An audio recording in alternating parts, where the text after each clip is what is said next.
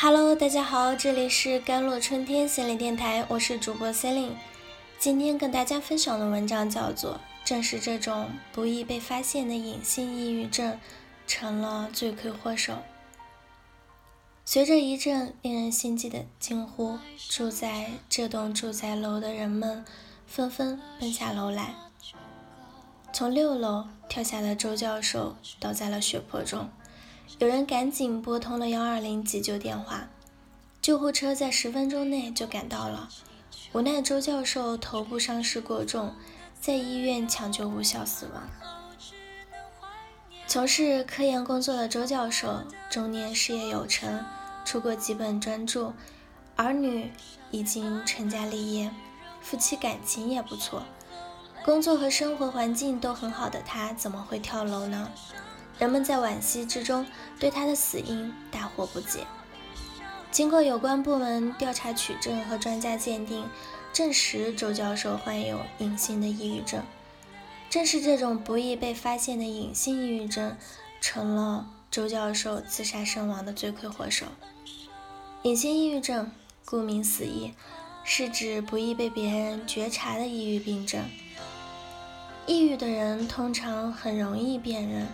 他们可能会忧伤、难过、无精打采，但是那些隐性的抑郁症患者呢？他们可能是外向的好伙伴，这就是问题的所在。这些忧郁的承受者们是掩饰真实状况的专家，那我们要如何发现他们呢？我们又该如何帮助他们呢？第一，他们的睡眠。或饮食习惯不同于往常。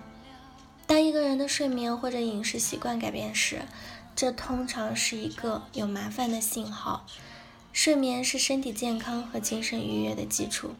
当他们每天失眠或者睡得太多时，也许他们已经有了隐性的抑郁。有些人则通过暴食或者酗酒来平复他们的感受。暴食。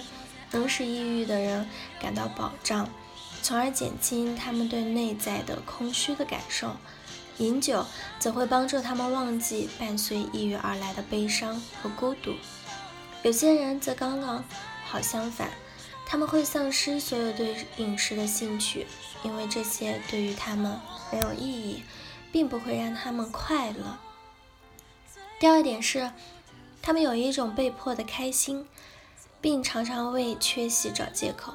我们都见过强颜欢笑的人，我们每个人也都有着戴面具与人交往的经历。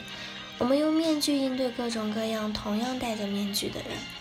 隐性抑郁的人的面具是开心，但他们实际上非常不开心，而他们假装开心很累。这也是隐性抑郁的人通常会尽可能的回避所有非必要交往的原因。他们总是会很快的找到借口，不和别人一起出去，不一起进餐，或不来见你。要发现开心面具下面的隐性抑郁可不容易。有时我们仅仅能从他们某个真诚表达的瞬间，或交谈中的冷场抓住，引领绊脚。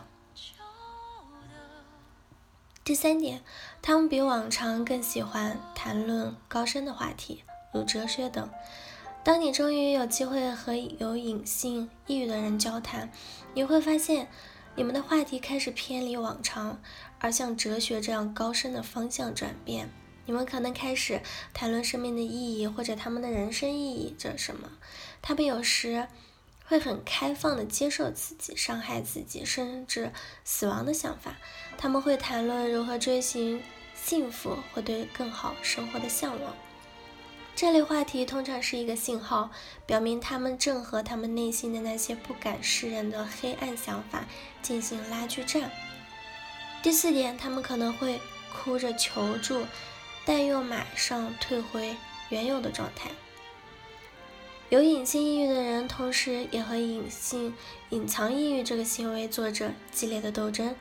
有时他们太累了，都放弃了继续掩盖他们真实的感受。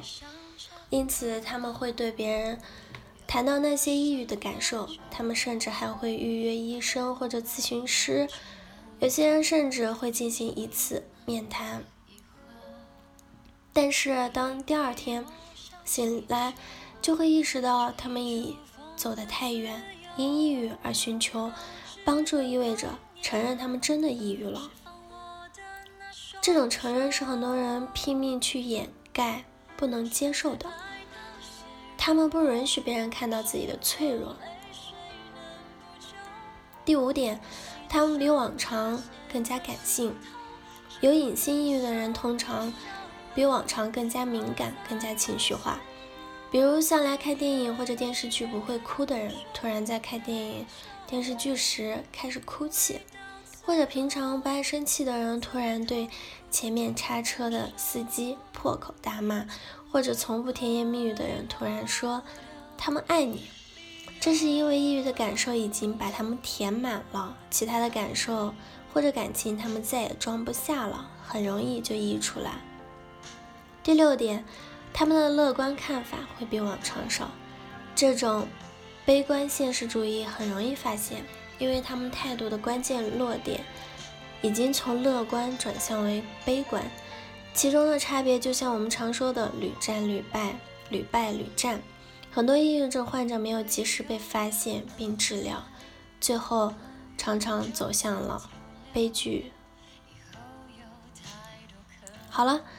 以上就是今天的节目内容了，我是 Celine，我们下期节目再见。